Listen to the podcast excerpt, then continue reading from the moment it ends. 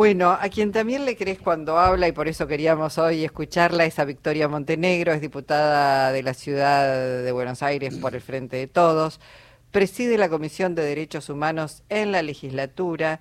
Eh, se vienen unas jornadas de reflexión que van a ser muy interesantes, ahora vamos a hablar con ella, pero a propósito de esto de la Comisión de Derechos Humanos en la legislatura, estamos viendo lo que pasa, hace un ratito hablábamos con Eduardo López de UTCetera, lo que pasa con los estudiantes, les estudiantes aquí en la Ciudad Autónoma de Buenos Aires, la vulneración de derechos humanos, esa vulneración que pasa ya por que no reciben todos, por ejemplo, viandas en estado de ser comidas, porque hay empresas que han sido denunciadas y siguen estando prestando el mismo servicio, eh, porque a los alumnos y las alumnas se los persigue, se les manda a la policía, a los padres a la casa, se les... Eh, es tremendo lo que está pasando. Por eso, bueno, entre todas las cosas, esto tiene que ver con la construcción del enemigo y con esos discursos del odio que se van instalando, como vimos el fin de semana, no el fin de semana, el jueves pasado, una mujer diciéndoles, vayan a estudiar, vagos, etcétera, etcétera, los pibes. ¿Cómo te va, Victoria? Con Jorge Alperín te saludamos. ¿Cómo estás? Hola, ¿qué tal, Luisa? Hola, Jorge. Preocupados, muy preocupados realmente por, por esa construcción de un enemigo y por esa construcción odiadora que se va gestando.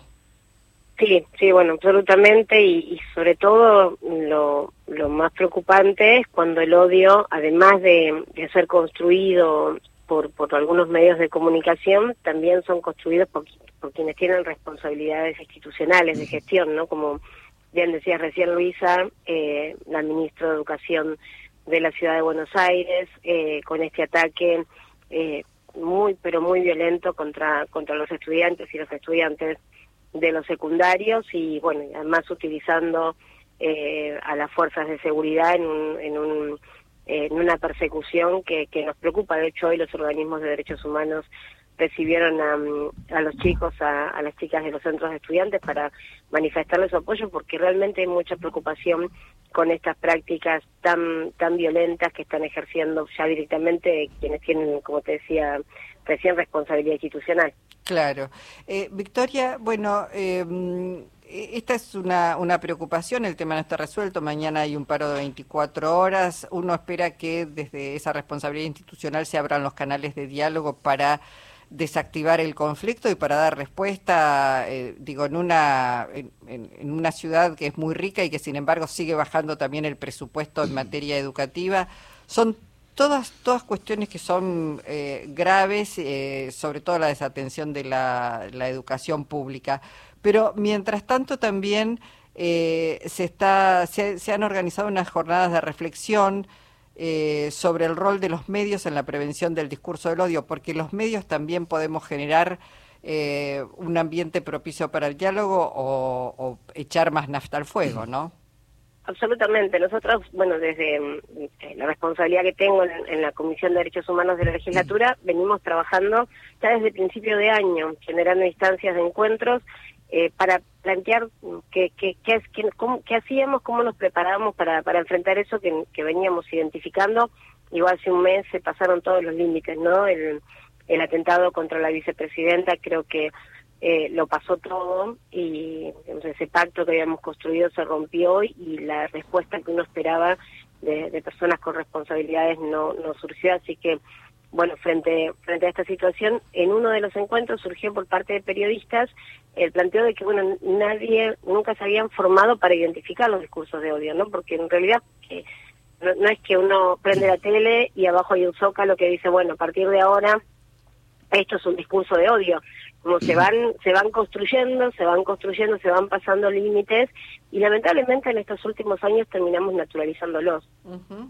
Se fueron al principio eran mm, me acuerdo las primeras eh, los primeros comentarios de actores políticos no cuando recién había cambiado la gestión eh, no, recuerdo si el primero fue lo pérfido eh, que planteó que no eran 30.000 que no era tan así bueno y uno eh, combatió obviamente esas posturas, pero eso siguió, siguió, siguió, caló, los medios lo tomaron, eh, lo terminan reproduciendo y bueno, se van instalando discursos que, que crecen. Bueno, ¿cómo hacemos para, para identificarlos? Bueno, generemos estas instancias, eh, mañana arrancamos, son cuatro en principio, ¿no? Son cuatro encuentros para discutir, bueno, en materia de negacionismo, ¿cómo hacemos para identificar lo que es un discurso de odio? ¿Cuál es el límite de la libertad de expresión. ¿Qué herramientas tenemos que tener los que son las personas que somos actores políticos y los comunicadores también? Tenemos esa herramienta que tienen de comunicar. Bueno, necesita de, de, de estos de estos eh, de estos ámbitos para reflexionar juntos y bueno, en, en ese trabajo estamos y mañana es el primero de los cuatro encuentros que vamos a llevar adelante. Victoria, eh, parece que la circulación de los discursos de odio este, consiste en, en activar desde ciertas usinas políticas y usinas mediáticas un tablero de prejuicios. Por ejemplo, en este caso los chicos con las tomas de los colegios eh, rozan el tema de prejuicio contra la militancia, ¿no? Eh, la derecha logró instalar como, como algo malo que, que es militar, que digan si son militantes, decían muchas veces, que digan si son kirchneristas. Entonces los chicos con la toma están ejerciendo una militancia y eso inmediatamente logran connotarlo negativamente, ¿no? Hay como un manejo de los medios que es absolutamente deliberado. De hecho, me consta por experiencia personal, y no solo la mía, de que en las mesas de jefes de redacción a veces se eligen fotos de una manera deliberada para eh, dejar una connotación negativa este, alguna figura política de la que se está hablando, ¿no? Claro, bueno, los, los discursos de odio sería lo que uno puede, eh, bueno, identificar claramente y es que van de arriba para abajo, ¿no? Eh, alguien empieza a construirlos en esto que vos planteás. Bueno, para determinados actores políticos las fotos son malas, em, eh, las imágenes tienen que ser negativas, tenemos que estar enojados, tenemos que, porque nosotros, digamos, los principalmente quienes representamos los sectores populares, representamos el mal, ¿no? Es la otredad negativa, no es el otro que piensa distinto, que eso fortalece a la democracia, porque también eh, muchas veces se discuten, bueno, por ejemplo, cuando hablamos de los discursos de odio, en realidad quieren una mordaza para que no se expresen. No, no, todo lo contrario, todos tenemos derecho a expresarnos y a pensar distinto y eso está muy bien. Ahora, ¿cuál es el límite? Cuando, mm, cuando la necesidad es la anulación no del otro que piensa distinto, de lo otro que tiene que dejar de existir directamente. Esto que vos planteás, si nosotros pudiéramos eh, tener algo que es sentido común, bueno, los chicos, eh, los adolescentes, los jóvenes están tomando las escuelas. ¿Qué pasa? ¿Qué plantean? ¿Por qué toman la escuela? bueno, dicen que las viandas están mal, dicen que nadie se pone a ver, bueno, ¿por qué les dan las viandas que les van a los chicos. Hoy mm, hay escuelas eh, técnicas que planteaban artísticas, están 11 horas en la escuela, 11 horas adolescentes, todos los que tenemos chicos adolescentes sabemos cómo tienen que alimentarse, ¿no? Los adolescentes no suelen comer mucho. Victoria, y además, perdón, eh, hoy eh, sabemos que el 50% de los jóvenes y adolescentes son pobres en la Argentina, digo, y esto es inconcebible en la ciudad más rica como es la ciudad autónoma de Buenos Aires. Pero por eso mismo, nosotros tenemos... Eh, tenemos un jefe de gobierno, una fuerza política que hace 15 años gobierna la ciudad de Buenos Aires. 15 años. Eso te da mucho tiempo para tener un programa educativo propio, para fortalecer lo que entendés que al momento de asumir funciona mal. Eh, no le podés echar la culpa a nadie. Hace 15 años que gobernás la ciudad de Buenos Aires. ¿Qué pasó en este tiempo? Que la educación perdió más de 11 puntos.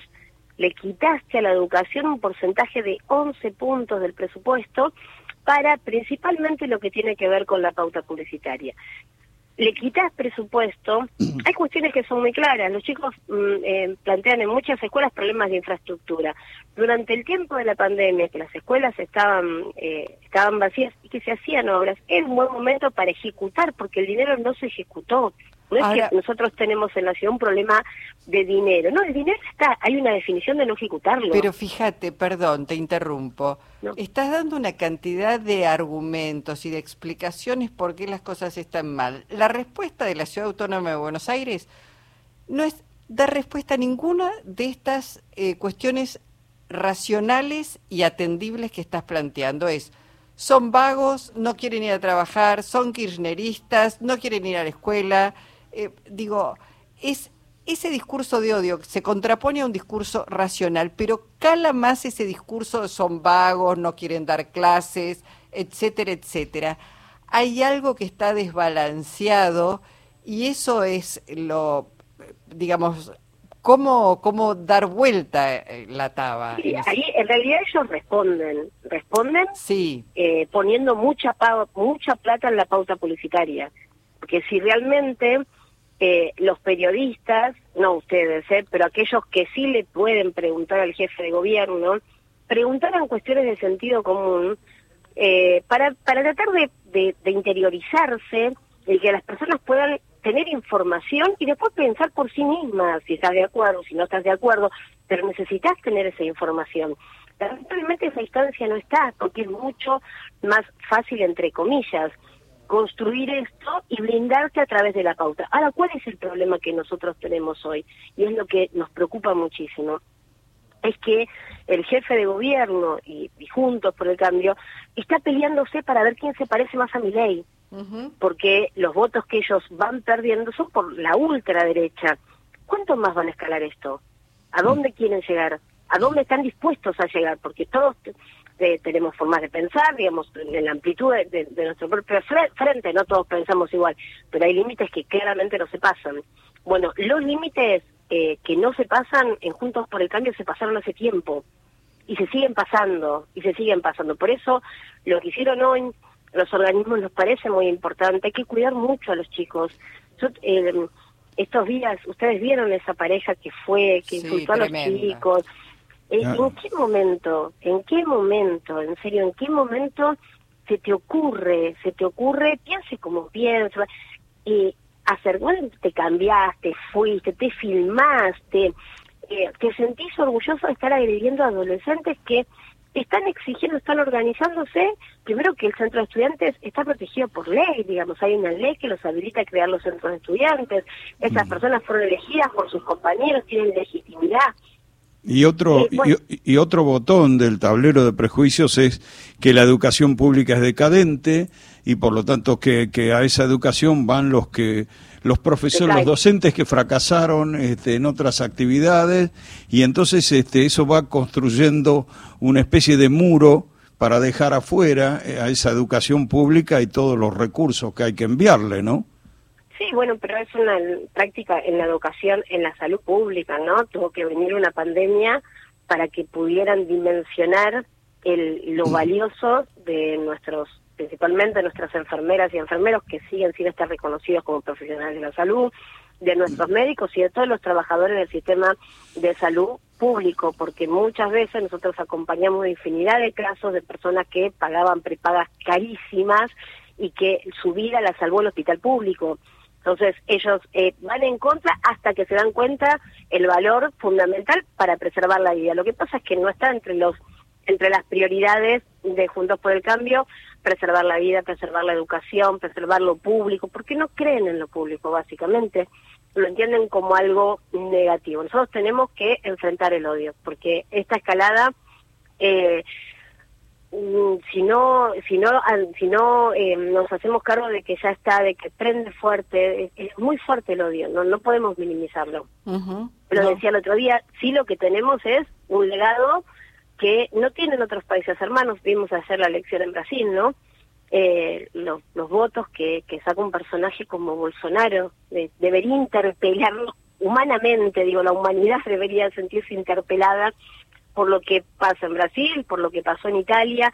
Bueno, frente a ese a este resurgimiento de la ultraderecha, ¿qué es lo que tenemos nosotros que es distinto? Eh, que puede ser nuevamente un ejemplo, como lo fuimos antes, para todos los países hermanos. Bueno, nosotros, nosotros ya enfrentamos al odio y ya lo vencimos.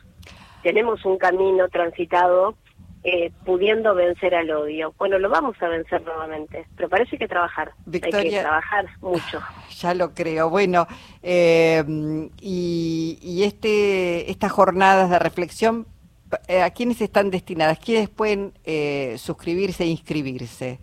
principalmente periodistas, igual los eh, comunicadores, periodistas, comunicadores sociales, porque em, el objetivo es este, bueno, em, pensemos juntos cómo el odio va apareciendo y qué hacemos para estar atentos a no reproducir sin darnos cuenta ese mensaje que, que, no, que no sirve, digamos, a veces para visibilizarlo A veces sí es necesario, es cierto. Por ejemplo, el otro día nosotros, de hecho, eh, también eh, compartimos ese video porque estén atentos que estos personajes están atacando a nuestros chicos, digo.